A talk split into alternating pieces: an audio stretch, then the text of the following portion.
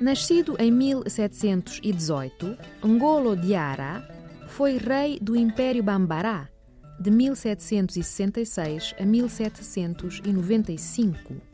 Após a morte do fundador deste império, instalou-se a desordem na sociedade Bambará. Ngolo Diarra, na altura um escravo liberto, ascendeu ao poder e reinou durante três décadas. Estabilizou a sociedade Bambará e foi sucedido pelos seus descendentes.